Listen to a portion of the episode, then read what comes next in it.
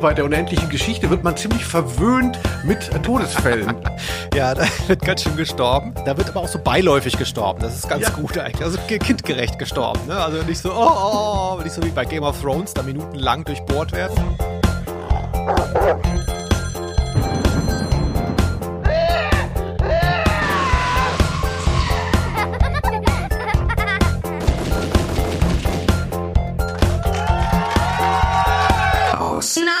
Der Rose. Ausnahme der Rose, der Podcast über Hörspiele. Heute geht es um einen Weltbestseller, Geißel einer ganzen Generation. Und nicht zuletzt auch um ein amtliches Pferdetrauma, das wir mit der Bestsellerautorin Paula Irmschler besprechen werden. Mein Name ist Felix Franziskus Frederik Scharlau und ich sitze wie immer auf meinem Glücksdrachen Linus Volkmann. Heute hören wir Michael Endes Die unendliche Geschichte. Willst du ohne Pfeil und Bogen ausziehen? Ja, Artax, denn ich trage den Glanz und muss unbewaffnet sein. Und wohin soll's gehen, Herr? Wohin du willst. Von diesem Augenblick an sind wir auf der großen Suche. So, da sind wir wieder. Die Folge 1 nach dem großen Jubiläum. Eigentlich auch schon wieder Zeit für ein Jubiläum. Die erste Folge nach dem Jubiläum. Du wolltest ja beim letzten Mal jetzt immer die ganze Zeit Jubiläen feiern. Linus, aber vorweg, wie geht's dir denn? Hast du die letzte Folge gut verkraftet? Ja, herzlichen Glückwunsch auch dir, Felix, zur ähm, zweiten äh, Lebenshälfte dieses Podcasts. Ja, also ich war letztens in deiner Lieblingsstadt Köln. Ich habe in Köln-Ehrenfeld die Band Team Scheiße gesehen. Ah ja. Und ja, ich weiß ja, ähm, dass du immer sagst, es sei nur Lärm, was aktuelle Musiker machen würden, ne? als Operngänger, fair enough. Aber ich kann dir das wirklich mal ans Herz legen. Also, ich nehme dir deinen Hund weg, dein Hund mag dich nicht, das schöne Tier. Also es war ein äh, toller Abend. Das ist so bei mir unter anderem passiert. Und bei dir, Felix, wie geht's dir? Och du, äh, eigentlich alles, alles in Ordnung. Äh, ich habe mal wieder wenig zu erzählen. Ähm, äh, es war natürlich noch die Nachwehen der letzten Folge. Das war recht aufregend. Da haben sich ja auch die äh, Darsteller, wollte ich schon sagen, die Sprecher haben sich auch so ein bisschen gemeldet bei mir von dem Fanhörspiel, das wir besprochen haben. Das war ja unser eigenes, wer sich erinnert. Ähm, das war recht interessant tatsächlich.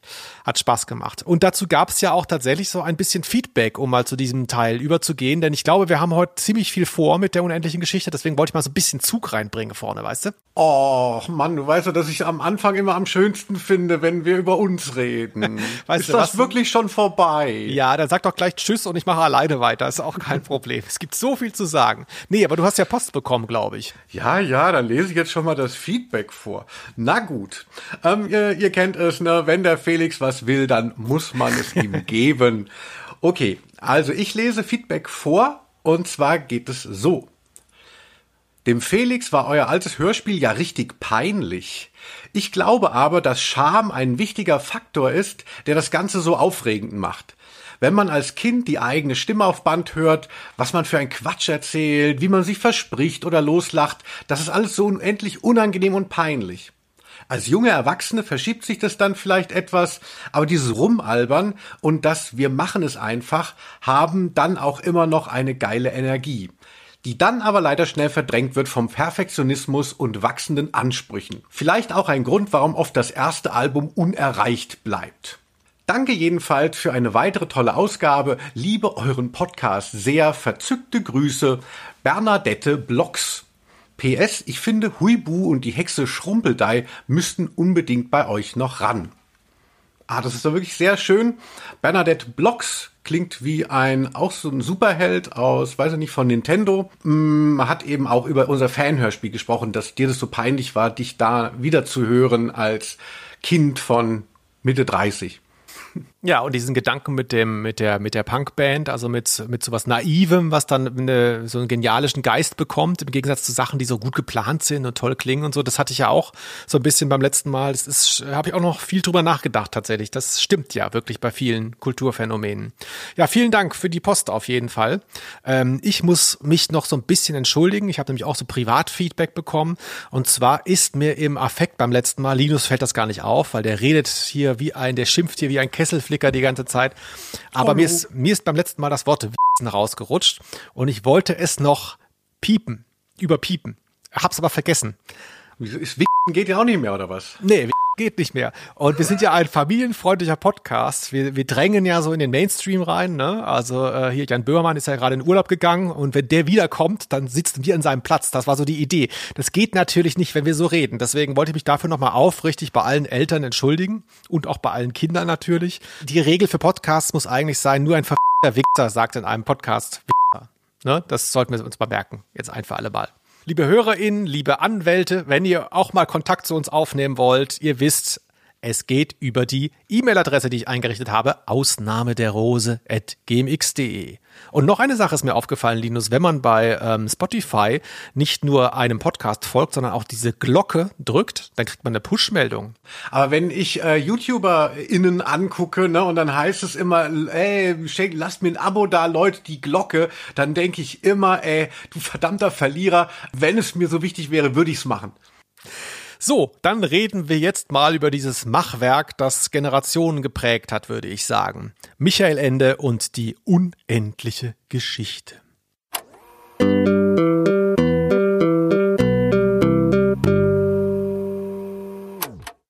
Die unendliche Geschichte, das Hörspiel von 1980, das möchte ich betonen, weil es gibt auch ein neues vom WDR, das ist glaube ich so äh, sieben, acht Jahre alt, hat auch Preise gewonnen.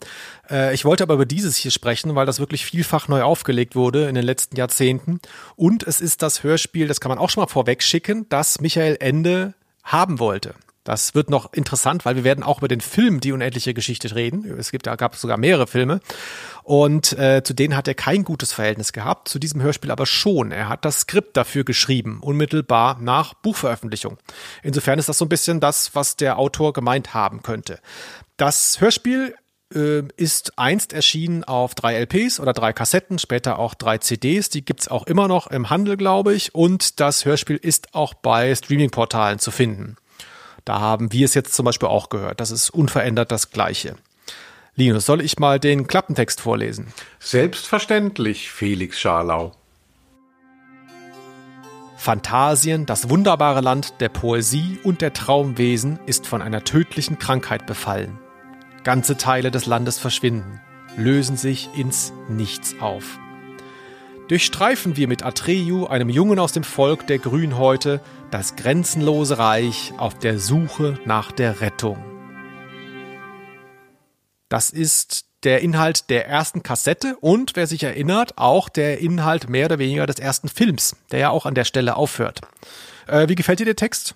Ähm, ja, sehr schön. Also ich freue mich, wenn du natürlich nochmal die ganze Geschichte für unsere HörerInnen richtig äh, zusammenfasst, alle Figuren nochmal einziehst. Mir gefiel an dem, ähm, an dem Text ähm, dieses, dieser, was ist denn das? So eine Art, so, so ein höflicher Imperativ. Durchstreifen wir mit Atreyu das grenzenlose Reich. Das ist eine sehr interessante Formulierung. Hätte ich jetzt nicht erwartet.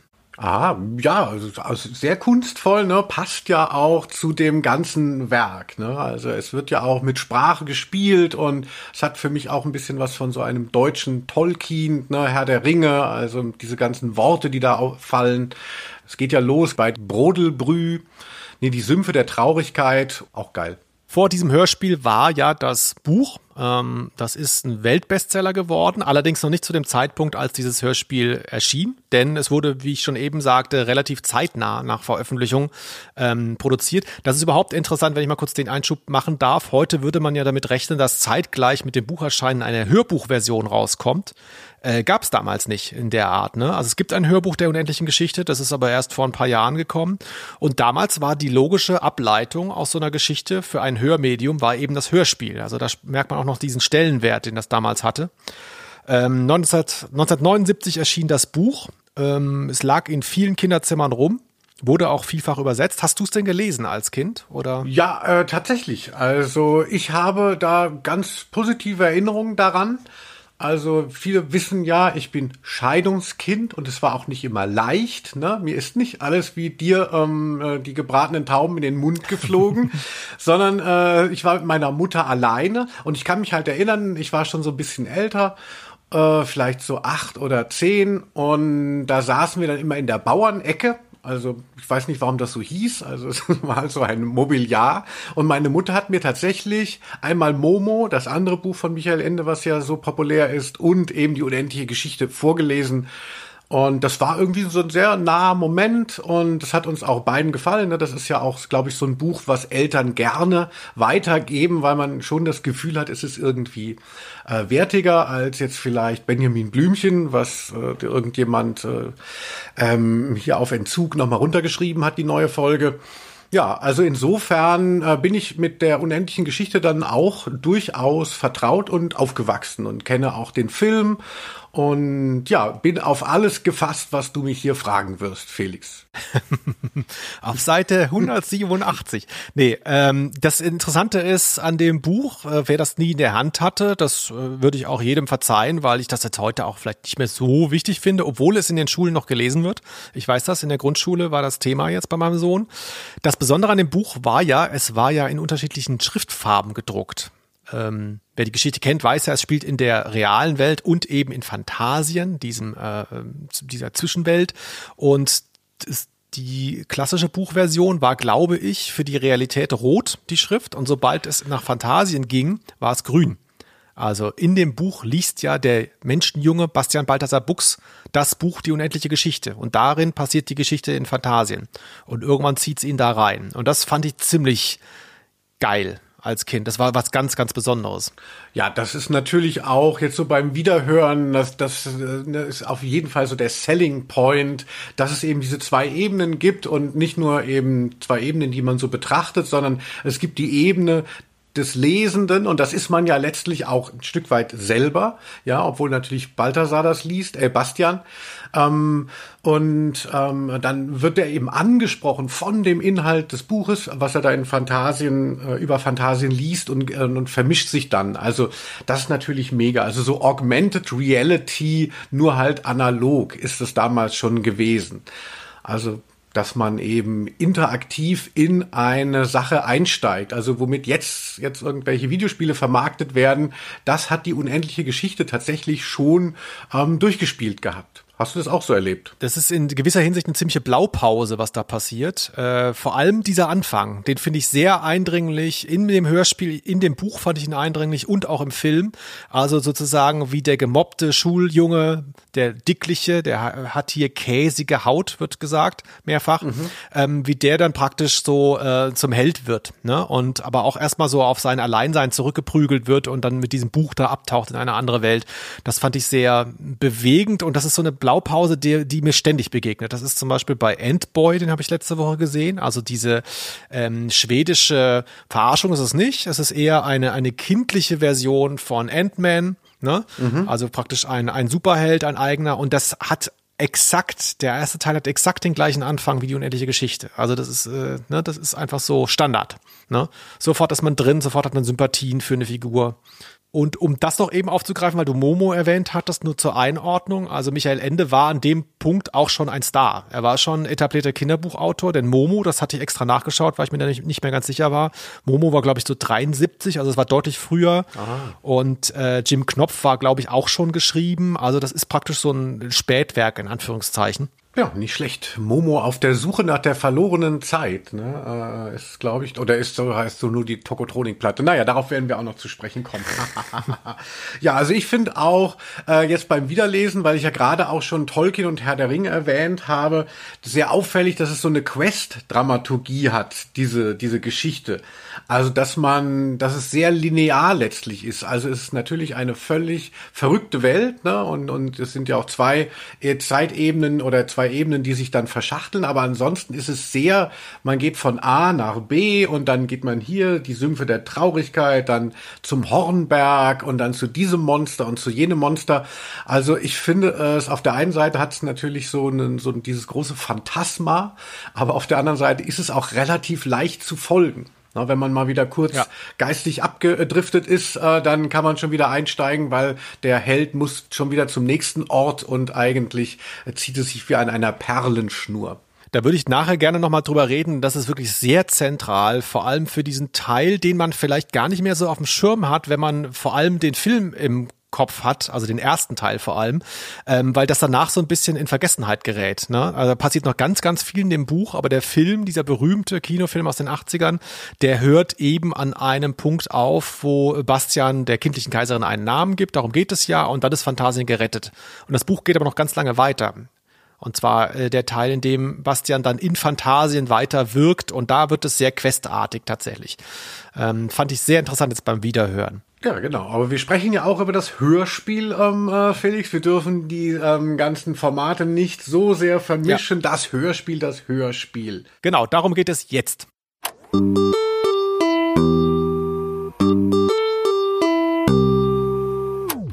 Linus, ich hatte eben schon erwähnt, das Hörspiel ist tatsächlich aus der Feder von Michael Ende auch. Also er hat das Skript dazu wohl geschrieben.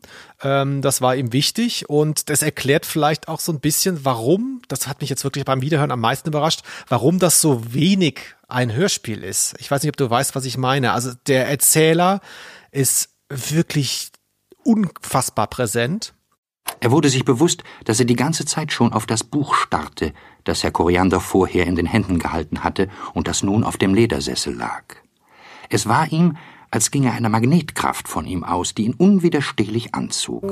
Es ist ganz wenig äh, szenisches Erzählen, sondern es ist ganz, ganz viel Erklärung durch den, durch den Erzähler.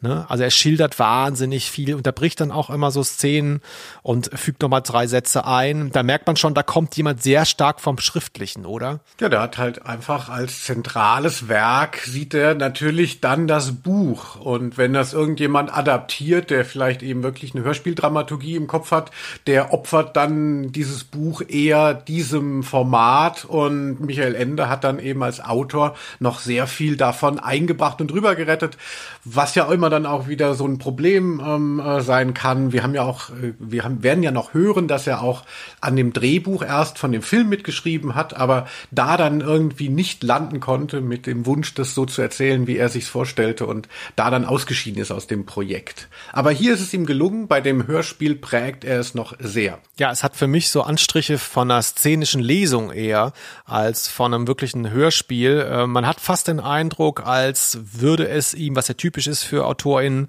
ähm, als wäre es für ihn unmöglich, irgendwas zu kürzen. Ne? Also man hat das Gefühl, so jeder, jeder Halbsatz aus dem Buch muss noch mitgenommen werden, jede Figurenbeschreibung, jedes Detail. Also so dieses berühmte, was man ja in der Literatur dann oft sagt, so als Kritik, ähm, Show, don't tell. Also zeig, was die Figuren ausmacht und, und sag es nicht einfach. Also erklär nicht eine Figur, sondern lass sie handeln und selber reden. Das äh, missbraucht er hier völlig. Ne? labert einfach alles durch, so erklärt jede Motivation. Ja, aber interessant. interessant auch, dass du sagst, dass du so äh, gegeneinander abwägst, ähm, inszenierte Lesung versus Hörspiel. Es klingt für uns normale Leute wie, hey, seid ihr die judäische Volksfront? Nein, verzieh dich, wir sind die Volksfront von Judäa.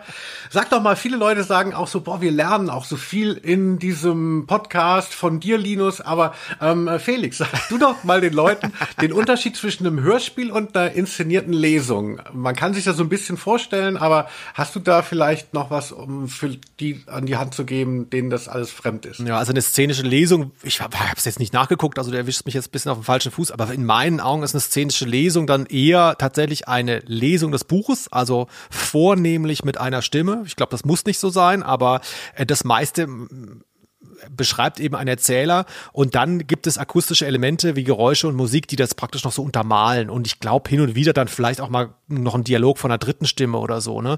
Aber jetzt ein Hörspiel ist ja eher was, was äh, das ist, kann man jetzt nicht so pauschal sagen, aber viele fantastische Hörspiele die dem Medium gerecht werden, kommen ja ohne einen Erzähler aus. Das darf man ja auch nicht vergessen. Also das ist, das ist nicht zwangsläufig die beste Form von Hörspiel, aber oft ist es richtig toll, wenn es klappt. Ne? Wenn es organisch praktisch, man wird da reingeworfen und man hat nur handelnde Personen und eben kein Erzähler, der sagt, wir sind jetzt gerade hier am Hornberg und äh, da geht es dem Pferd nicht so gut. Ne? Ähm, ist was anderes. Und ich glaube, das sind so grau, es gibt so Grauzonen zwischen Hörspiel und szenischer Lesung. Das, äh, das kann man vielleicht nicht so hundertprozentig genau auseinanderhalten. Aber hier würde ich schon eher sagen, es ist recht eintönig. Ja, also das hast du doch wirklich ganz gut rübergebracht. Also Kids, ähm, äh, unser Felix. Felix, willst du denn vielleicht auch mal ein bisschen, du hast es ja ausgewählt, ähm, es ist ja eine gerade Folge, wir wechseln uns da immer ab. Da hast du dann gesagt, die unendliche Geschichte. Und da sage ich ja zu Recht, das ist ja gar nicht von Heike Dine Körtings Europa-Label. Muss ich da dabei sein, wenn wir die Folge machen? Oder kann da der Nick Specht vielleicht helfen? Ähm, äh, was ist dein Verhältnis zur unendlichen Geschichte? Warum hast du gerade das ausgesucht? Ich bin ja immer so ein bisschen, du, hast mir das ja auch schon vorgeworfen und zwar völlig zu Recht. Ich jage ja meiner Kindheit hinterher und kaufe hier wie ein trotteliger Set Platten, hatte ich auch neulich erst erwähnt, wie ich da morgens um sieben irgendwelche Platten bei Facebook kaufe. ähm, ich habe das vergessen gehabt. Ich habe das als Kind gehabt äh, auf LP und hm, ich habe es wirklich seit Jahrzehnten nicht mehr gehört und ich wollte natürlich gerne diesen Effekt haben. So was macht das mit mir, dann so ein Hörspiel wieder zu hören? Und ich habe da schon so recht eindrückliche Erinnerungen dran und teilweise aber auch gar keine. Und das hat sich jetzt auch bestätigt. Ich habe wirklich da teilweise kapitellang konnte ich mich an nichts erinnern. Und plötzlich gab es ganze Dialoge, die ich fast auswendig konnte. Das ist interessant, was man sich so merkt und was nicht. Und ich mag hier trotz allem, auch wenn ich das eben so ein bisschen runtergemacht habe als eintönig, ähm, ich mag trotzdem die Atmosphäre, weil die Sprecher sind sehr gut, mm, die Musik ist sehr gut, es ist wirklich gut gemacht, ähm, gefällt mir. Und ich hatte auch damals, habe ich ja eben gesagt, die LP und wir haben ja auch das Cover hier ausgedruckt. Das haben sie dann getauscht für die Kassettenvariante, weil es wirklich Wahnsinn ist. Ich gucke gerade drauf. Also äh, da sieht, da sieht man eben Atreo, wie er auf Fuchur reitet, frontal von vorne. Und ähm, Fuchur sieht aus wie so ein Nilpferd mit Flügeln. Und Atreo hat auch Flügel.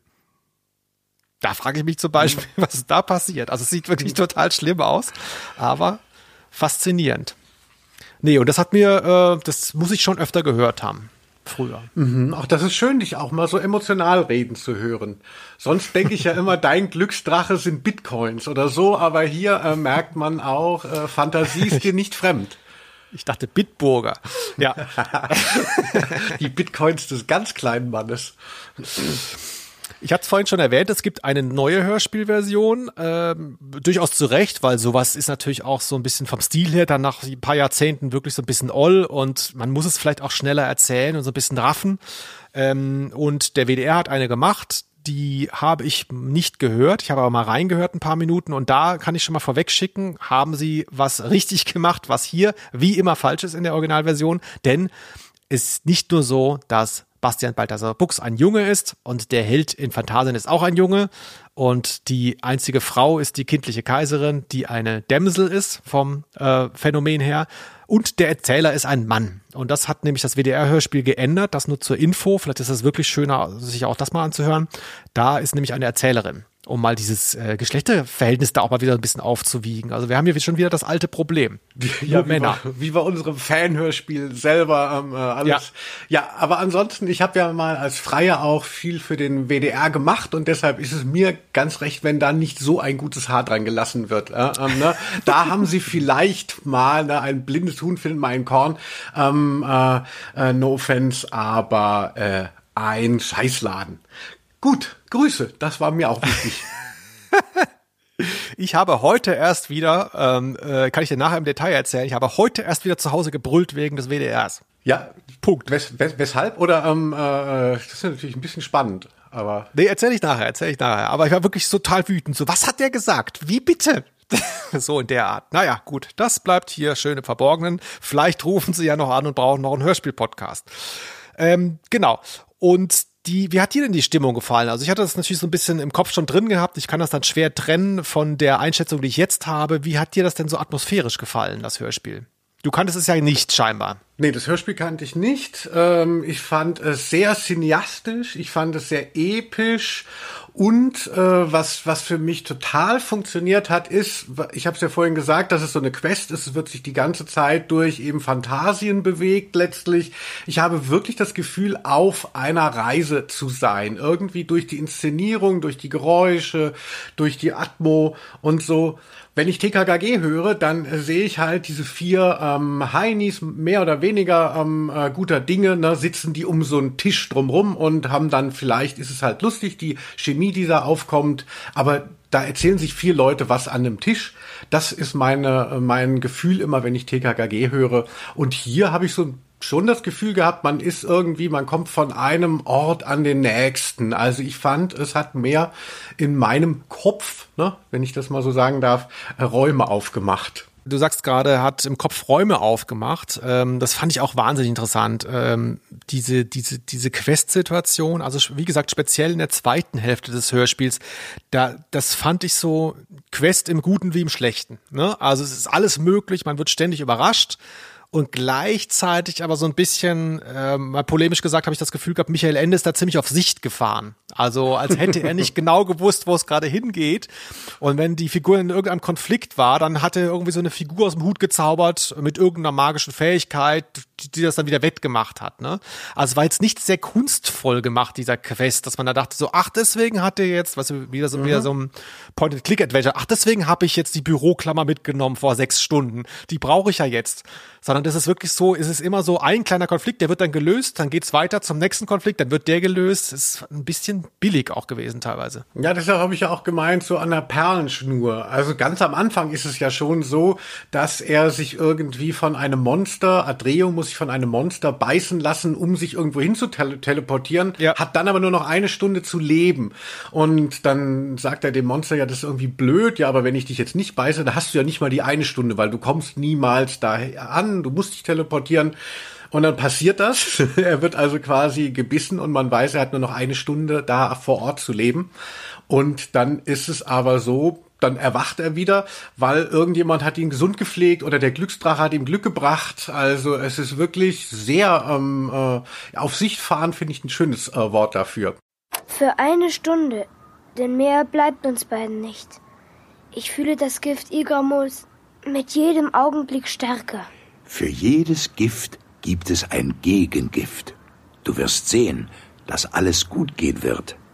Von jetzt an wird dir alles gelingen. Ah, teleportieren, das ist ja eh auch was, äh, wenn ich das noch erwähnen darf, Felix, was mir da aufgefallen ist, und zwar eine Parallele zu deinem Lieblingsfranchise Star Trek. Felix kennt sich da nicht so gut aus, aber das ist das, nicht das Star Wars Ding, ja, äh, was du jetzt mittlerweile dir so drauf geschafft hast. Star Trek, da gibt es die oberste Direktive der Föderation, also der, der Planeten UNO quasi, sowas, da gibt es ja, ist ja auch so ein bisschen utopisch. Ja, genau.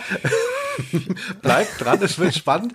Und die oberste Direktive der Föderation ist, dass man nicht in die Geschicke von Prä-Warp-Zivilisationen eingreifen darf. Also das heißt, die sind halt wirklich, wenn die mit ihren Raumschiffen dann irgendwo sind und sehen, da passiert irgendwas, ein Konflikt, dürfen sie nicht eingreifen. Und genau dasselbe wird ja auch Adreo dann gesagt. Er kriegt das Kleinod, er kriegt irgendwie so eine super, super Item von der kindlichen Kaiserin, was ihm ganz viel Macht zur Verfügung stellt, aber er darf es nicht benutzen. Und ähnlich wie Teleportation ist das die Entsprechung der obersten Direktive. Ja, so sieht's nämlich mal aus hier.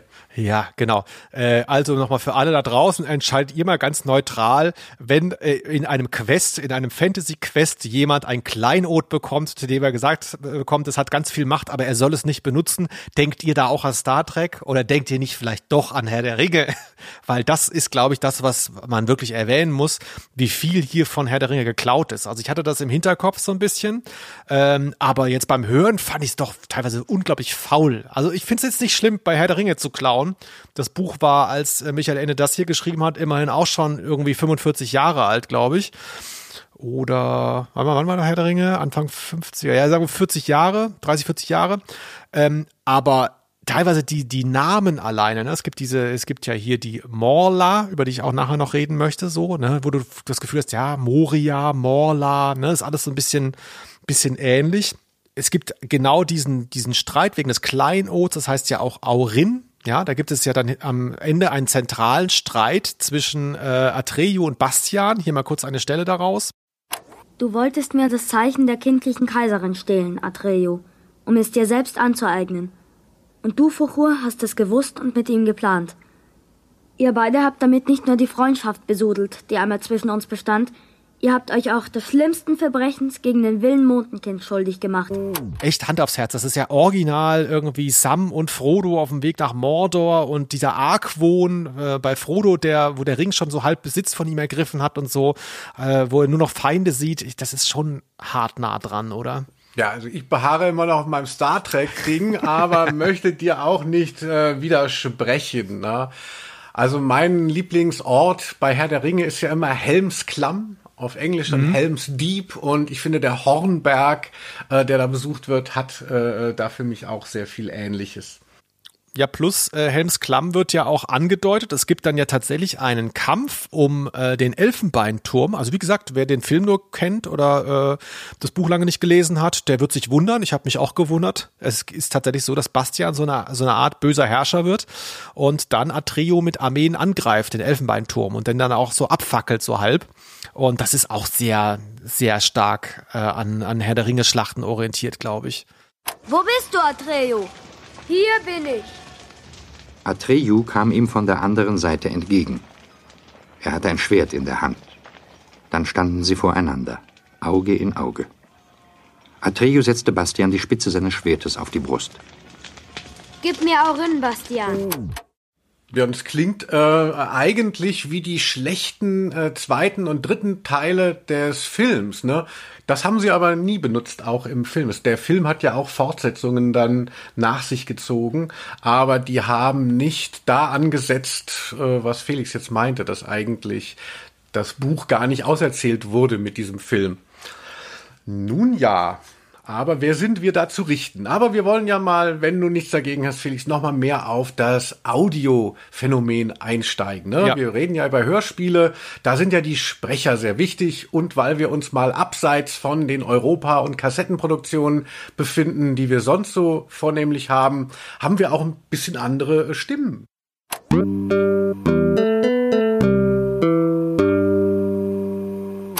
Es sind äh, teilweise auch sehr, sehr bekannte Stimmen. Ähm, gibt hier so ein paar Premieren auch, aber es sind auch gerade bei den Kinderstimmen welche, die ich nicht so auf dem Schirm hatte. Da fangen wir vielleicht mal an, einfach tatsächlich mit Bastian Balthasar Buchs, gesprochen von Clemens Kleiber. Hier hören wir ihn mal kurz. Wer kennt ihr euch schuldig? Auch schon eine sehr interessante Sprecherstimme. Also man, man hat so das Gefühl, es ist ein leichter Sprachfehler drin, aber so einer, der das so irgendwie authentisch macht, der einen gar nicht stört, ne? Oder wie ist dir gegangen? Ja, ich finde das ja auch immer äh, toll, wenn, na, hier bei Stromberg fand ich es dann auch gut, wenn man plötzlich so normale Leute äh, sieht im Fernsehen. Und irgendwie finde ich es bei diesem Hörspiel dann auch schön, so vermeintlich so normale Kinder, die nicht so geil sprechen, sondern ja, aber gerade dadurch natürlich eben wirken wie das Kind, was sie ähm, äh, darstellen und vielleicht dadurch einfach näher auch dran sein können, vielleicht an der einen oder anderen Emotion als jemand, der das gut nachsprechen kann, als jemand, der gar nicht so eine Kompetenz hat, aber gut besetzt ist da. Ja. Was wurde eigentlich aus Clemens Kleiber? Clemens Kleiber ist leider verstorben, nach allem, was ich gelesen habe, mit 31 Jahren. Ähm, er, man kannte ihn aber, also ich nicht, kann ich auch mal sagen, bin ich ja endlich mal äh, zu jung für. man kannte ihn schon aus dem feuerroten Spielmobil. Das ist doch mehr so deine Generation, oder? Feuerrotes Spielmobil. Ich bin Generation Billie Eilish und das weißt du auch, Felix. Hier, hören wir ihn mal kurz. Äh, da spielt er nämlich zusammen mit seinem Vater, glaube ich, mit seinem leiblichen Vater, spielen sie Vater und Sohn. Die werden es gebracht haben, als wir unten saßen bei Griesbecks. Ich hab dir gleich gesagt, ich wollte keinen Kaffee trinken. Jetzt haben wir die Bescherung da. Papi, kaufst du uns auch mal ein Klavier? Ja, das ist Clemens Kleiber. Also ich finde, der macht das, macht das hier wirklich gut. Und dann aber wirklich ganz zentral am Anfang schon, also nach wenigen Sekunden fast schon, da bin ich ja wirklich, hat es mich aus den Socken gehauen. Richtig, richtig, richtig geil. Zum ersten Mal in 26 Folgen Ausnahme der Rose taucht hier auf Gerd Günther Hoffmann als Koriander. Hör zu, mein Junge. Ich kann Kinder nicht leiden.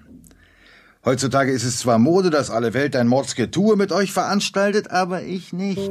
Ja, und wenn du dachtest, so, ah ja klar, das ist ja hier äh, James Bond. Äh, bringen Sie mir einen Drink. Ein Martini, geschüttelt, nicht gerührt. Nee, wir machen einfach weiter, wen er noch gesprochen hat. Nämlich das hier. Captain, unsere Batterien gehen zu Ende, wir brauchen die Kristalle. Das weiß ich auch. Ich habe sie nicht bekommen. Ich war zu dumm dazu. Und das hier. Winnetou wird mit seinen Kriegern in der Nähe sein. Und dem Hagel ihrer Pfeile wird Old Shatterhand niemals entkommen. Ich bin bereit. Lebt wohl, geliebtes Greenhorn. Und natürlich das hier. Ist für heute wirklich Schluss? Heute ist nicht alle Tage. Ich komme wieder, keine Frage. Spätestens das letzte ist doch äh, bestimmt auch für dich so ein Ding gewesen, oder? Ja, Rosa-Rote Panther, ganz toll, aber ich möchte auch noch mal erwähnen, wenn Captain Kirk dabei war, ne, das ist ja Star Trek, ne, nur äh, weil du mir dauernd diesen Link nicht gegönnt hast. Aber ähm, Rosa-Rote Panther, da hast du immer mit deinen ähm, äh, vier, fünf Brüdern, da habt ihr immer vom Fernseher gesehen und euch beömmelt, oder wie war das? Äh, nee, ich habe das ehrlich gesagt nicht so oft geschaut. Ich habe es auch nicht so ganz verstanden. Ich habe ich hab diese, äh, wenn wir jetzt eine Stunde lang darüber reden könnten, wäre mir ganz recht, ähm, diese Filme, also diese Inspector Clouseau-Filme, wo der rosarote Panther auftaucht, der ja ein Edelstein ist, aber in dem Vorspann ist es ein wirklicher Panther und der kriegt dann noch eine eigene Serie, die aber eine Cartoon-Serie ist. Ähm, das hat mich eigentlich früher schon total verwirrt und ehrlich gesagt verwirrt es mich auch heute noch, was das für ein komisches ausuferndes Franchise ist. Weißt du, was ich meine? Als Kind liefen ja auch im ZDF dann immer diese Inspector Clouseau-Filme und die waren ja wirklich toll. Und diese, diese ähm, Cartoonserie war auch okay, aber ich habe gar nicht so richtig verstanden, warum das miteinander zu tun hat. Das geht mir äh, genauso. Also ich habe immer die Trickserie gesehen, der rosarote Panther und fand es auch lustig mit dem blauen Ameisenbär und so. Und wenn ich dann Inspektor Clouseau-Film, Clouseau-Filme gesehen habe, dann war ich immer überrascht, dass da tatsächlich äh, der auch eine Rolle äh, spielt und dass das eine vermutlich vom anderen abstammt. Aber wie das genau zusammenhängt, das weiß ich gar nicht. Und dann, was auch wirklich ein Highlight ist, äh, hier Atreo müssen wir der Form halber äh, vielleicht auch mal zeigen, ist ja die andere große Stimme in diesem Hörspiel. Und da möchte ich dir gerne, Linus, eine Szene zeigen. Ähm, das ist auch ehrlich gesagt mehr als eine Szene. Das sind so 20 Minuten in dem Hörspiel. Da hat der Sprecher von Atreo, er heißt Matthias von Stegmann, leider Schnupfen gehabt bei den Aufnahmen. Hört man immer wieder kann man da nichts machen. Muss man halt durch, weil du kannst ja nicht den Dreh verschieben, äh, beziehungsweise die Aufnahme verschieben. Äh, wenn da mehrere Leute im Studio sind, ist es wahrscheinlich zu teuer. Aber hier hat er Schnupfen. Halt! Im Namen der kindlichen Kaiserin, halt! Der Arme. Oh, das habe ich gar nicht gehört beim ersten Mal. Und dann, Linus, vielleicht sie auch noch endlich mal eine Frau, auch wenn sie klingt wie ein Mann, die uralte Morla. Das ist diese riesenhafte Schildkröte, die man aber immer vergisst, weil kurz davor ja das mit dem Pferd passiert, über das wir auch noch reden werden. Das ist dann so ein, so ein Trauma, was dann so runterzieht und die ganze Handlung vorher und nachher hat keine Bedeutung mehr, deswegen vergisst man die vielleicht. Aber es ist eine riesige Schildkröte und man denkt wirklich, da spricht ein Mann, aber es ist eine Sprecherin, nämlich Hanne Wieder. Wir hören es mal eben. Die sind alt Kleiner, haben schon lang genug gelebt, haben zu viel gesehen. Wer so viel weiß wie wir, dem ist nichts mehr wichtig. Das ist Hanne wieder. Wahnsinnig toll gesprochen. Fantastisch. Und ähm, wem es so ein bisschen kalt den Rücken runterläuft, dem sei gesagt, vielleicht liegt es daran, dass Hanne wieder auch in einem Film spricht, der glaube ich sogar ab 18 ist liebe Jugendliche da draußen. Oh, ja, wir sind ganz ja. Ohr, Felix. Ja, genau. Bevor ich wieder Witzen sage. Nein, jetzt geht es mal um Horror. Und zwar ist sie der Teufel in Der Exorzist. Vater, der du bist im Himmel. Geheiligt werde dein Name, dein Reich komme, dein Wille geschehe, wie im Himmel, also auch auf Erden. Und wenn man es weiß, hört man es auch bei, bei der Morla, finde ich. Also wirklich unheimlich die Stimme. Fantastisch. Felix, also wirklich ein Hexer an den Medien. Ja, und im Prinzip sind das ja auch eigentlich die Hauptstimmen des ganzen Hörspiels. Und dann, wie du schon gesagt hast, bei diesem Quest poppen dann immer mal kurz so für drei Minuten poppt eine neue Figur auf, dann ist die entweder tot oder wieder weg. Ähm, äh, Fuchur läuft noch so ein bisschen mit, aber äh, im Prinzip sind das die Hauptstimmen und es ist wirklich toll, weil das sind alles jetzt wirklich zur Gänze Stimmen gewesen, die wir noch nie hatten in unserem Podcast. Finde ich toll. Absolut. Hier fällt wirklich mal alles aus dem Rahmen sehr schön. Und es wird viel auch gestorben. Das war mir als Kind, ehrlich gesagt, immer auch fast, ich das, das klingt jetzt doof, aber es war mir immer so ein bisschen wichtig. Also, dass diese Dramatik des Endgültigen.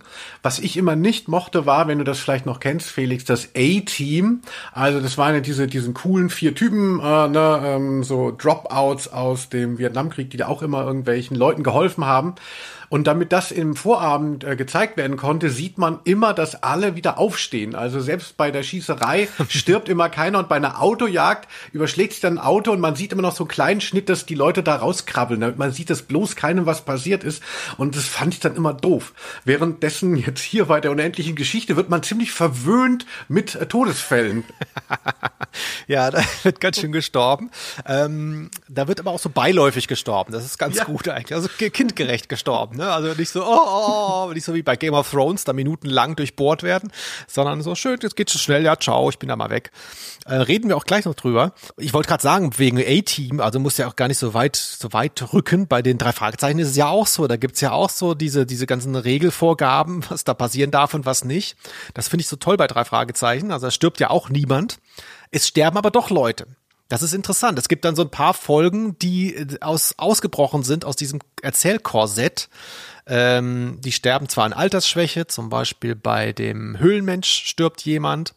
Genauso wie bei drei Fragezeichen ja alles Übernatürliche aufgeklärt wird, außer beim Bergmonster. Da ist es halt einfach ein Bigfoot, den es gibt. Das, ja, eben, du sagst es ja, Felix. Also, äh, das gibt es ja tatsächlich. ja, ist klar. Der Yeti. Der Linus, der Linus, wer es nicht weiß, äh, ist ja bald in den USA und macht einen Roadtrip, habe ich gehört, durch die Rocky Mountains. Ich denke mal, den Bigfoot wird er sehen, den Yeti eher nicht, aber ähm, ich bin gespannt. Also, wenn er nicht zurückkommt, mache ich hier alleine weiter. Ja, auf jeden Fall. Ich werde äh, euch Live-Bericht erstatten von Rocky Beach. That's the spirit. All, und zwar, wie du von mir gelernt hast, alles absetzen. Ja, du musst nur ein, du musst nur ein Hörspielanlass in den USA finden. Du kannst die ganze Reise absetzen. Ist kein Problem. Ach, das ist toll. Und es hatte doch letztens auch ein mir bekannter Steuerberater geschrieben. Grüße an äh, Kai. Äh, der sagt auch immer, wir sollen alles absetzen und er äh, regelt den Rest.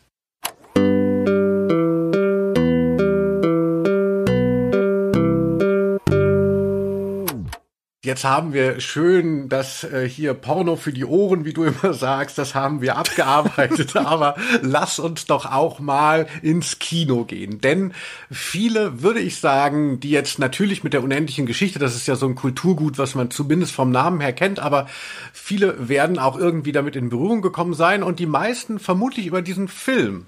Wenn er nicht kommt, was wird dann passieren? Dann wird sich unsere Welt in nichts auflösen. Ich hätte die Macht, es zu verhindern? Sag mir doch, was soll ich tun?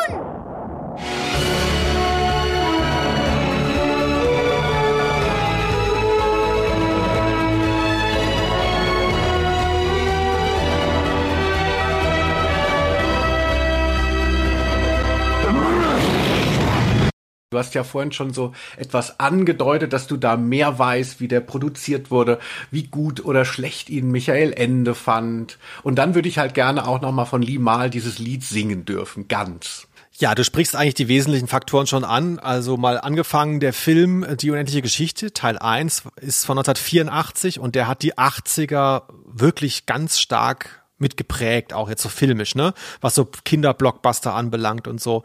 Und das Besondere, gibt's mehrere besondere Sachen. Das eine hast du schon angesprochen, es gab einen Welthit, der damit einherging. Da habe ich gelesen, witzigerweise, dass der in der US-Version äh, tatsächlich eingeschnitten war und in der deutschen Version aber nicht. Da kam eine andere Musik beim Abspann. Und dann war das aber so ein Welthit, dass sie es noch schnell umgeschnitten haben. Ne? Also es war quasi schon in Deutschland in den Charts, das Lied, aber es tauchte im Film gar nicht auf. Und dann haben die das noch schnell reingeschnitten. Und das andere große Phänomen, und das ist hier eben auch wegweisend an diesem Film, ist halt nun mal, es ist ja nicht nur ein deutscher Autor, der es geschrieben hat, sondern es ist ja auch eine deutsche Produktion, ne? also nach amerikanischen Maßstäben, aber es ist ja eine deutsche Produktion, die eben so, ich wollte gerade sagen, Weltmachtsansprüchen genügen wollte. Ich weiß schon, was ich meine. Ne? Großes Kino sein wollte. Und es war für damalige Verhältnisse ein sehr, sehr teurer Film, sehr aufwendig gemacht mit ganz viel Tricktechnik. Und ähm, es gab eine ziemliche Zerreißprobe, in welche Richtung dieser Film gehen würde. Denn wer jetzt hier aufgepasst hat und eben dieses Hörspiel jetzt gehört hat oder vielleicht sogar eh schon kannte und wusste, naja, da hat Michael Ende eben das Skript geschrieben, der weiß ja schon, worauf es hinausläuft. Der Typ wollte hier halt eben seinem poetischen, meandernden Werk eben auch filmisch Ausdruck verleihen. Der wollte so eine Art, Autorenfilm vielleicht nicht, aber sowas Ruhiges haben. Ne? Und es ist aber ziemlicher Blockbuster geworden. Und da hat er sich ziemlich drüber aufgeregt. Weiß gar nicht, ob wir so einzeln in die Produktionsgeschichte reingehen müssen. So genau kenne ich sie auch nicht. Aber wie du schon erwähnt hattest, er war beteiligt, Michael Ende, und dann wieder nicht. Und am Schluss hat er seinen Namen aus dem Vorspann streichen lassen, aber nicht aus dem Abspann. auch so ein geiler Kompromiss. Ich kündige, aber Montag bin ich wieder da. Ja, ist ja äh, verrückt. Ich habe ja jetzt schon ein paar Mal auch dieses eine Beispiel, was ich immer erwähne, ne, dass Stephen King mit dem mit dieser Superverfilmung von Stanley Kubrick von Shining nicht einverstanden war.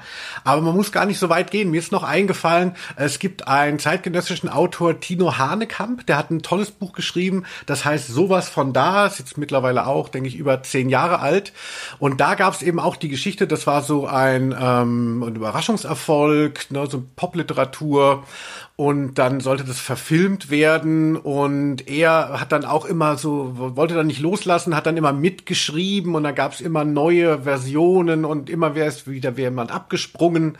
Und im Nachhinein hat er gesagt so wenn man das Angebot bekommt dass ein Buch verfilmt werden soll dann heißt es take the money and run. Also äh, das fand ich jetzt hier ähm, möchte man zurückwirkend auch Michael Ende raten ne? Du mit dein Film äh, dein Buch wird niemals in dem Film so aussehen wie du dir das vorgestellt vorgestellt hast, das ist ein anderes Medium, da sind ganz andere Kräfte am Werk, deshalb nimm das Geld und hau ab und mach nicht so ein Gewirr auch wie der gute Michael Ende.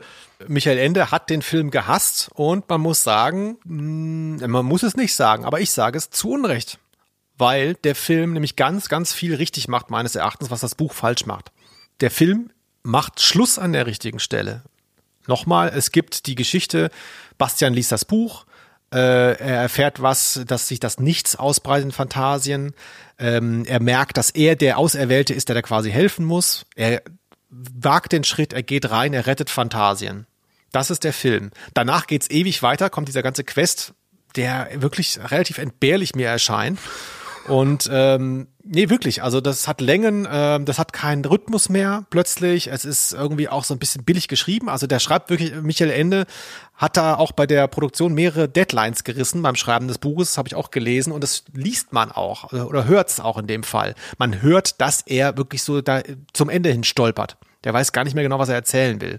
Und so deep ist das auch alles nicht, äh, wie, wie er es machen will. Ne? Also der Film setzt da richtige Prioritäten meines Erachtens. Oder wie hast du das erlebt?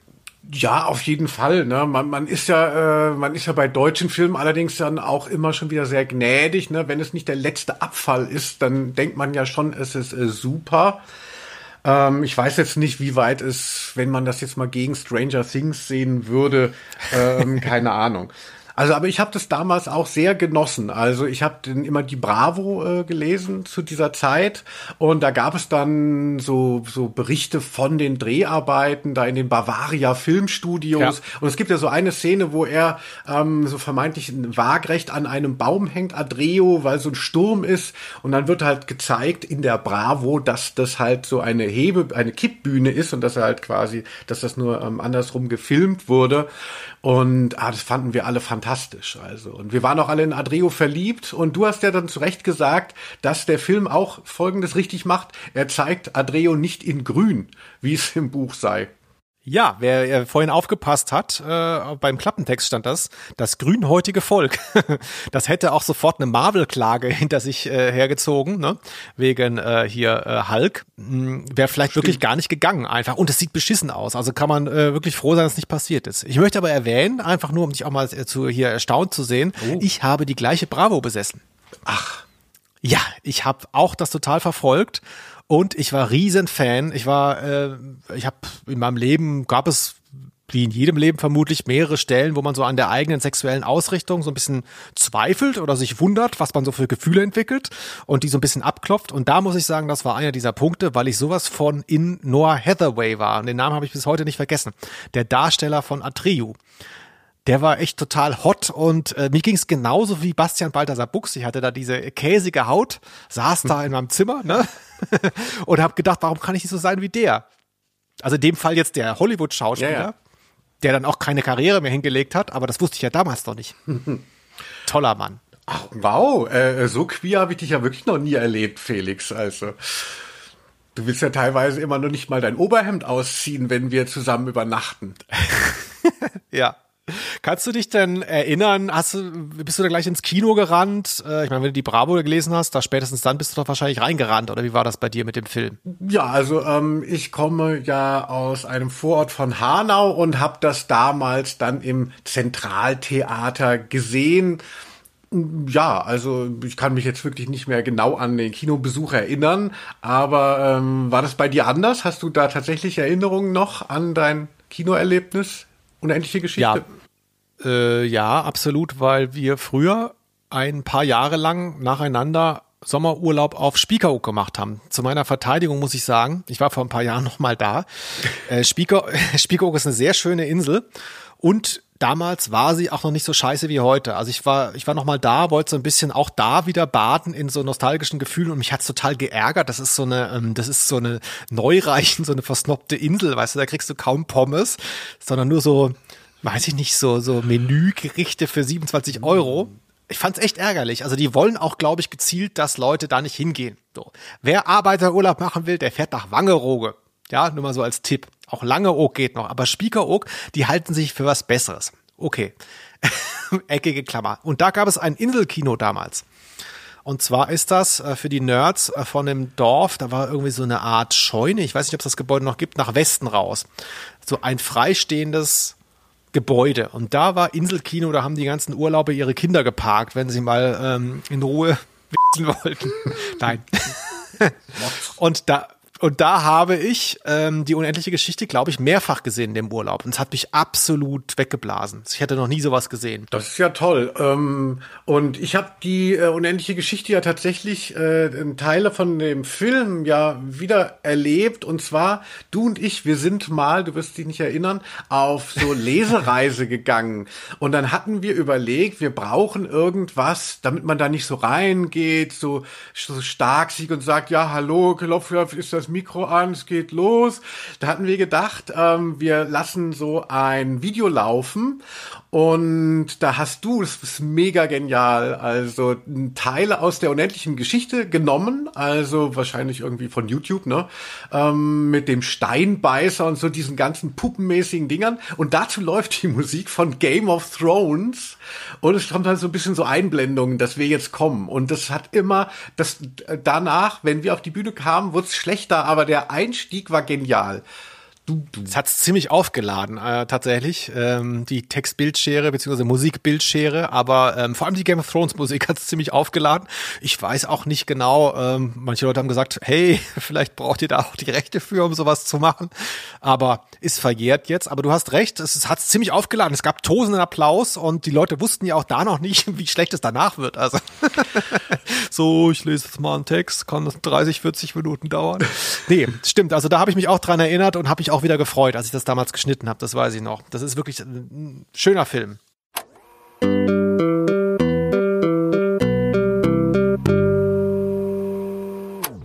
Und in dem Film, Linus, ganz wichtig, ist ja auch ein Meme versteckt. Ne? Es gibt jetzt nicht so viele deutsche Memes, die äh, weltweit irgendwie für Furore gesorgt haben. Aber hier, das gibt es. Und zwar, das sehe ich häufiger, immer wieder in anderen Versionen. Und zwar die Szene, wie Atreyu ähm, an den Zügeln des Pferdes zieht dass da eben gerade im Moor versinkt und dann steht irgendwie immer mehr oder weniger drüber, so nach dem Motto, hey, äh, habt ihr wieder Bock auf euer Kindheitstrauma? Aber auf Englisch steht das da meistens. Ne? Also das ist mhm. tatsächlich auch ein globales Phänomen. Der Film war ja sehr erfolgreich, wie gesagt, in den USA und auch da ist es so empfunden worden. Du hast es vorhin noch so gefeiert, wenn Leute sterben. Aber dieses Pferd, da müssten wir drüber reden, weil die Leute, wenn, wenn man an unendliche Geschichte denkt, dann denkt man an dieses sterbende Pferd. Und das ist jetzt nicht so zentral für den Film, dass man es so hätte betonen müssen.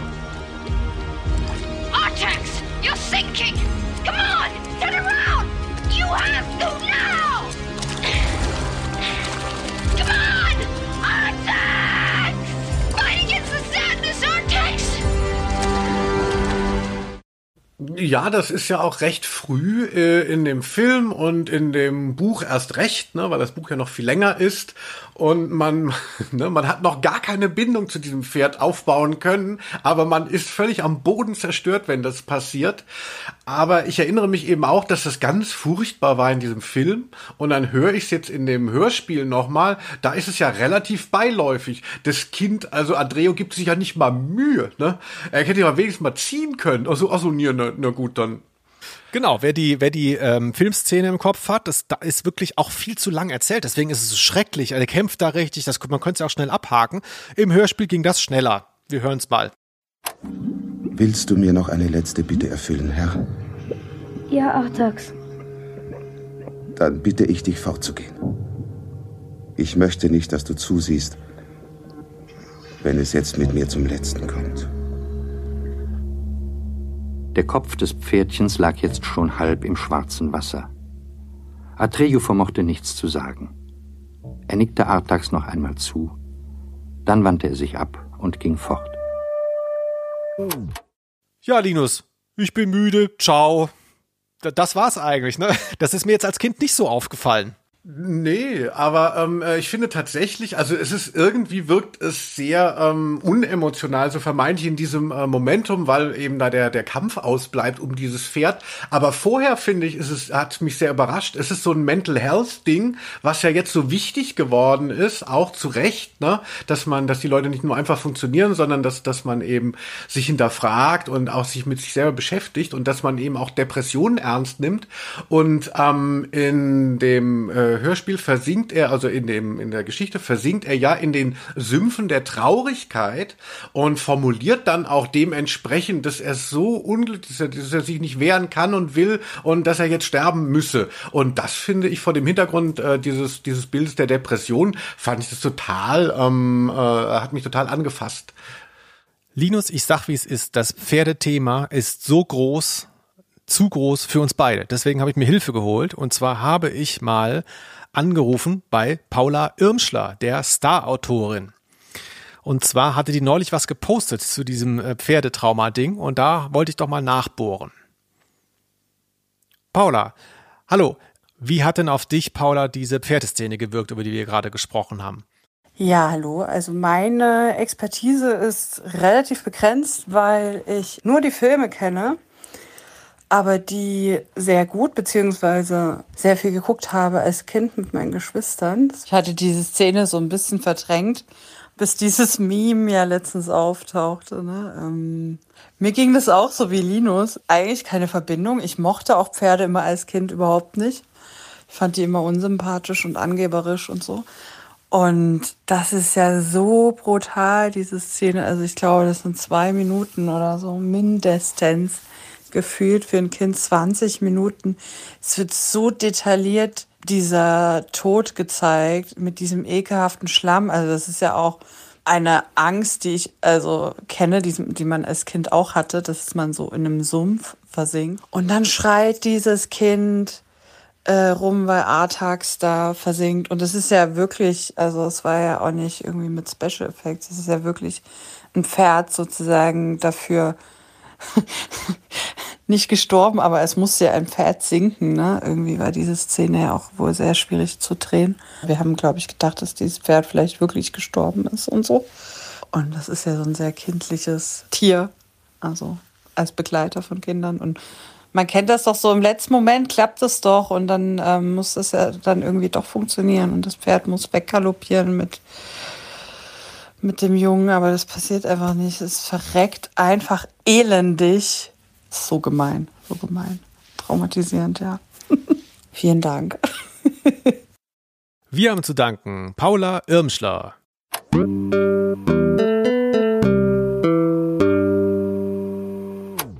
Eben war schon die Rede von den Fortsetzungen. Die habe ich, glaube ich, gar nicht mehr so richtig auf dem Schirm. Du hast sie ja, glaube ich, gesehen. Kannst du da mal kurz drauf eingehen? Äh, wie war das nochmal? War das da auch so wie bei Kevin allein zu Hause, dass plötzlich die Hauptdarsteller alle ausgetauscht wurden? Ja, tatsächlich. Also es sind äh, irgendwie auch neue ähm, äh, Darsteller und ähm, ja, keine Ahnung. Also äh, sehr zentral ist für mich so gewesen der dritte Teil. Ne? Ähm, ich glaube, das heißt, äh, eins heißt Rettung nach Phantasien, das andere heißt Rückkehr nach Phantasien. Also das ist auch so. Äh, ich möchte mich da nicht so festlegen. Und da sind die Nasties. Das sind irgendwie so Skins. Also das war irgendwie so ein das globale Problem von so einem rechts, äh, rechts, rechtslastiger Jugendkultur in den 90ern oder wann das dann gemacht wurde, ähm, spielte auch plötzlich rein. Und da, aber einer von den Nasties, den Gegenspielern da, also die ganzen ähm, Figuren aus Phantasien sind plötzlich in der realen Welt, was ja in dem Buch ausgeschlossen ist eigentlich. Ähm, äh, und einer von den Nasties ist Jack Black. Das war eine seiner ersten äh, Rollen. Ach, eine ja. ganz dämliche Figur ähm, in der unendlichen Geschichte Teil 3. Naja, also äh, wer, wer sich noch so ein bisschen daran erinnern will, sage, empfehle ich so auf YouTube die Trailer dazu noch mal zu gucken. Da, ähm, äh, da muss man schon schmunzeln. Also wie da natürlich ein erfolgreicher Franchise noch mal zu Grunde geritten wurde, damit klar ist, okay, hier ist keine Mark mehr zu machen, jetzt gehen wir erst. Ja, aber wie gesagt, also Teil 1, speziell der Beginn, sowohl die Erzählung als auch wie es filmisch umgesetzt ist, wie der sich da auf dem, wie er sich die Turnmatten hinlegt, bei dem letzten Lichtschein, der durch das äh, Dachfenster kommt, auf dem äh, Dachboden der, der Schule und dann anfängt, diese Geschichte zu lesen, das fand ich als Kind so dermaßen stark. Also ich gucke mir den tatsächlich demnächst nochmal an. Ich habe es lange nicht mehr gemacht, aber ich habe wieder Bock drauf, auf die unendliche Geschichte. Sehr schön. So, dann kommen wir jetzt endlich mal zu dem wichtigsten. Achtung, ich singe kurz das Lied an. Turn around, look at what you see in Fest Felix. Jetzt hör auf, das runterzudrehen. das sehe ich. Selbst, Na gut. Selbst da habe ich was gelernt und zwar, du hast gerade gesungen hier Limal, ne? Ähm, klar, für dich ist das äh, irgendwie da einer deiner Top 3 Künstler. Vielleicht musst du den jungen Leuten erklären. Immer noch? Ja, lebt der Mann noch? Also Limal ist so ein 80er-Phänomen, aber ähm, er hatte noch ein paar andere Hits, aber das ist vielleicht sogar sein größter, oder? Ja, also sein größter Solo-Hit auf jeden Fall. Er war ja früher der Sänger von Gugu und da war vielleicht Too Shy noch etwas äh, größer oder zumindest hat noch mehr losgetreten. Aber äh, vermutlich er ist unvergessen trotzdem mit Never Ending Story. Und äh, wenn ich mich nicht täusche, doch geschrieben tatsächlich von Giorgio Moroder, oder? Du hast vollkommen recht. Wahnsinn. Giorgio Moroder, wer kennt ihn nicht von ähm, hier äh, Daft Punk, ne? My name is Giovanni Giorgio, but everybody calls me Giorgio.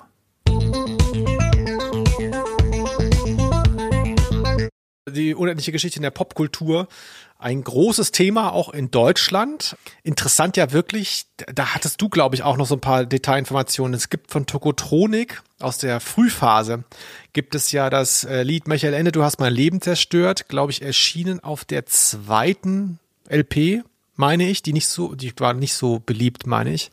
Doch, das war alles der Hit damals noch, Felix. Also das war, da die Ausschläge gingen, das war äh, alles am Anschlag. Also zumindest für mich auf der, nach der verlorenen Zeit.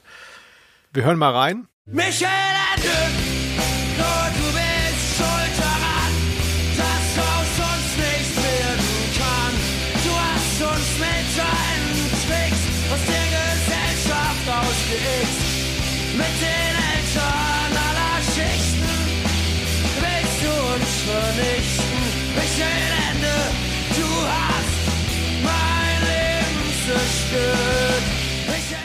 Ja, als Song jetzt nicht so stark, finde ich. Aber da auch besonders tragisch, äh, dass der Song rauskam am 31. Juli 1995 und Michael Ende aber am 28. August 1995, also ähm, nicht mal einen Monat später gestorben ist.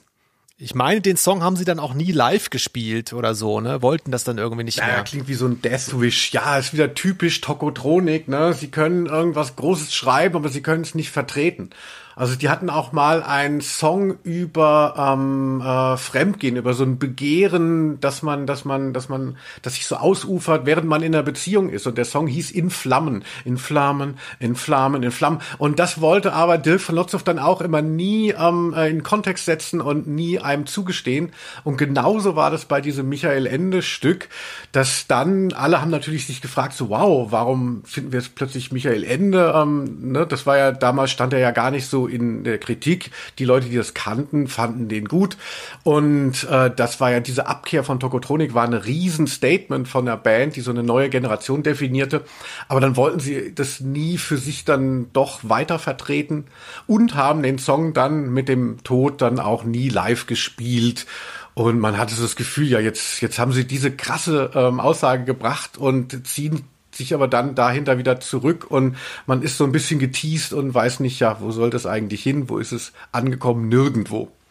Ja, Michael Ende, du hast mein Leben zerstört. Ähm, konnte ich damals teilen tatsächlich. Ist so ein bisschen, äh, ich meine, er hat natürlich auch so den, den Jugendbuchmarkt so sehr dominiert. Aber das ist ja jetzt auch nichts, was man ihm vorwerfen kann. Also ich meine, wenn der funktioniert, das ist so wie wenn die Leute sagen, so David Guetta ist so ein Arsch, überall ist nur David Guetta. Ja, wenn der halt lauter Hits schreibt, kannst du ja finden, wie du willst, aber ich meine, wenn er es halt hinkriegt die ganze Zeit, kann man ihm ja nicht vorwerfen. Ja, von der Band ist es meiner Meinung nach schon eine tolle Bilderstürmerei, aber dann müsste man es halt auch noch mal auf die nächste Ebene bringen und dazu äh, was sagen. Ne? Man kann da ja einiges äh, bringen, ne? dass, dass die Fantasie, dass man da so viel vorgelebt bekommt, ist, glaube ich, irgendwie schwingt in dem Song mit. Also es gibt durchaus ein, das ist ja nicht so, kommt ja nicht aus dem Nichts. Es gibt einen Vorwurf gegen Michael Ende und den werden wir aber nie aus der Feder von Dirk je hören. Schade.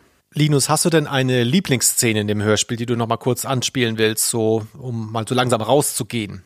Gibt's da irgendwas bei dir?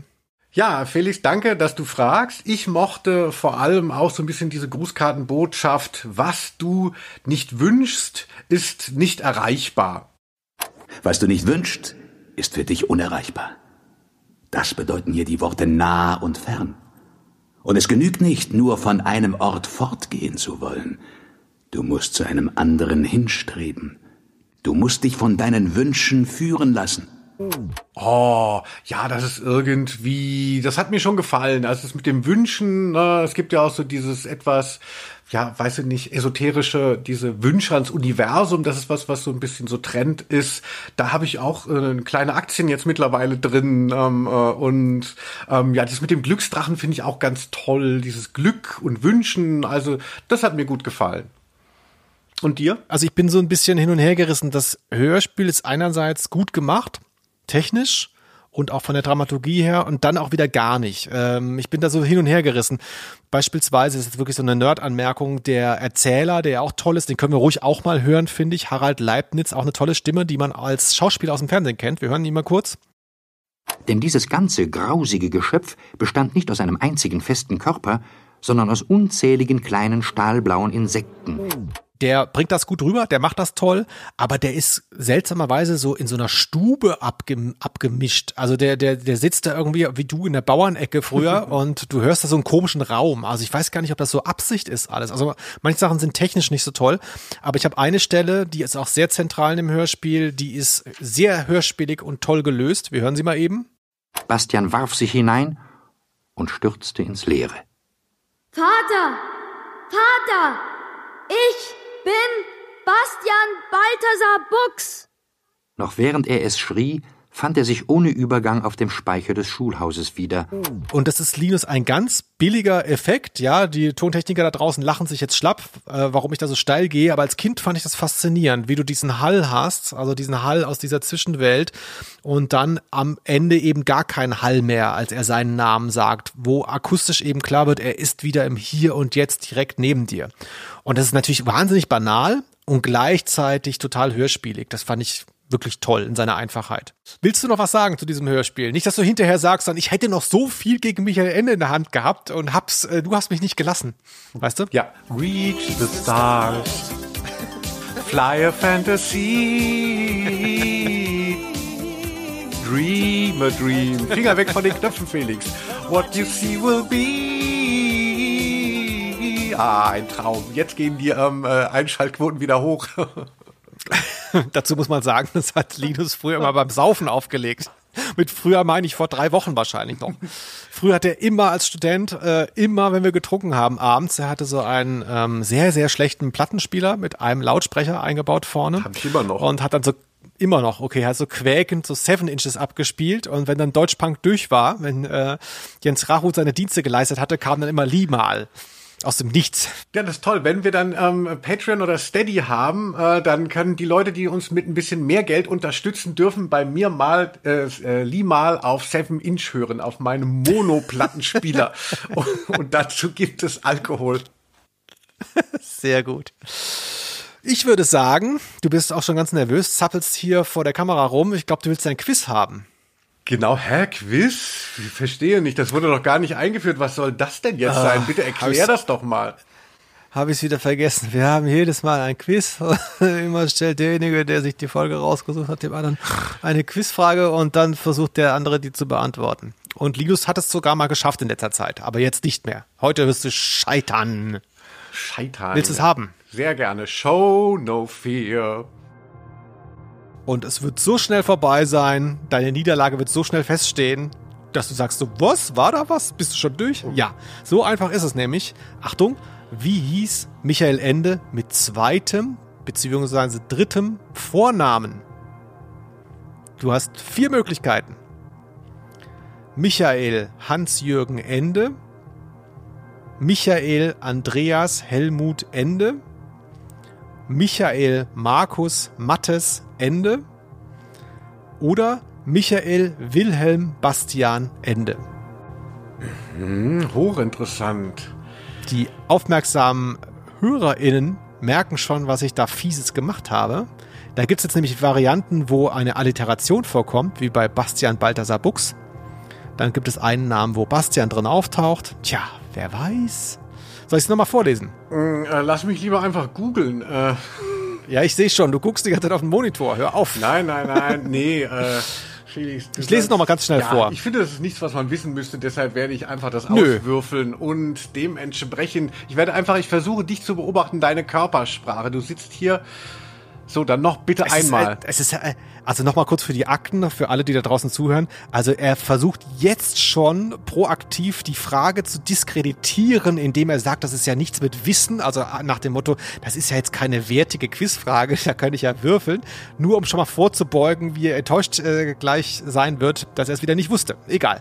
Also, Michael Hans-Jürgen Ende, Michael Andreas Helmut Ende, Michael Markus Mattes Ende oder Michael Wilhelm Bastian Ende. Hm, ach, ich weiß es nicht. Also, äh, du hast natürlich vollkommen recht. Ne? Mir ist es wahnsinnig wichtig und es ist mir scheißegal, was die Frage lautet. Es, was, was gefragt wird, das muss gewonnen werden und wenn nicht, ärgert man sich. Also, du hast vollkommen recht. Ich gehe mal näher auch ans Mikro ran, damit man merkt, jetzt wird es wichtig. Ich würde sagen, ich weiß nicht, äh, würde ich dir es zutrauen, dass du Bastian, dass es, dass er tatsächlich Bastian heißt, aber dann hättest du vielleicht zu sehr Sorge, dass das genommen wird und so. Ich würde einfach mal das zweite nehmen. Äh, Andreas Herbert, wie war das zweite? Michael Andreas Helmut Ende. Boah, das klingt wirklich bescheuert, aber das nehme ich jetzt mal. Du hättest auch den Namen meines Onkels nehmen können, aber du hast dich für das Richtige entschieden. Du hast genommen Michael Andreas Helmut Ende. Kleiner Was, Applaus wirklich? vielleicht. Ja. Wow, wow, ja, ja, ja, ja, ja, ja, das war's. Das ist der Hattrick, zweimal hintereinander. Fast. Verdammte Axt. Ja, äh, beim nächsten Mal wird es wieder schwerer. Ich dachte Aber- nicht, weil du gesagt hast, Alliteration, dachte ich so, ah, du willst mir bestimmt doch, doch keinen Hinweis geben. Und Bastian, ne, das, das, da hast du dann Angst, dass das, ja, haha. Ich dachte doppelte, ich dachte doppelte Täuschung, weißt du, dass du dann erst recht verunsichert bist. Hab Also ich fand, ich fand, ich fand es wirklich Andreas Herbert oder Helmut, was soll das denn? Also Helmut ähm, mit äh, TH. Ah, ah, hätte ich das gewusst. oh wow, ich hab's nochmal. Es ist ja unglaublich. Linus geht äh, fröhlich in, in einen schönen Abend, denn er hat das Quiz gewonnen. Und ähm, ich glaube, wir sind fast schon am Ende dieser Folge. Beim nächsten Mal ist Linus wieder dran, damit eine Folge auszusuchen. Weißt du schon irgendwas? Oder? Genau, ich möchte an Fotos Norris und sein Team einen äh, Tipp geben. Äh, ich sage nur Fledermausturm. Ähm, ja, das wird schön. Die Folge 10. Ja, ähm, äh, Felix, es war mir wirklich ein großes Vergnügen, beziehungsweise mir geht's ja immer nur um das Quiz. Also was hatten wir für ein Thema heute? Keine Ahnung. Ja, demnächst macht Linus dann einen Podcast mit Günther Jauch, wenn er Quiz so gerne hat und ihm der Rest egal ist. Ich sage trotzdem Tschüss, äh, freue mich, dass ihr zugehört habt bis zu dieser Stelle. Wie gesagt, schreibt uns, empfehlt uns weiter und habt einfach eine schöne Zeit mit diesem herrlichen Sommer. Bis in zwei Wochen. Tschüss. Tschüss. Aus Name. der Rose.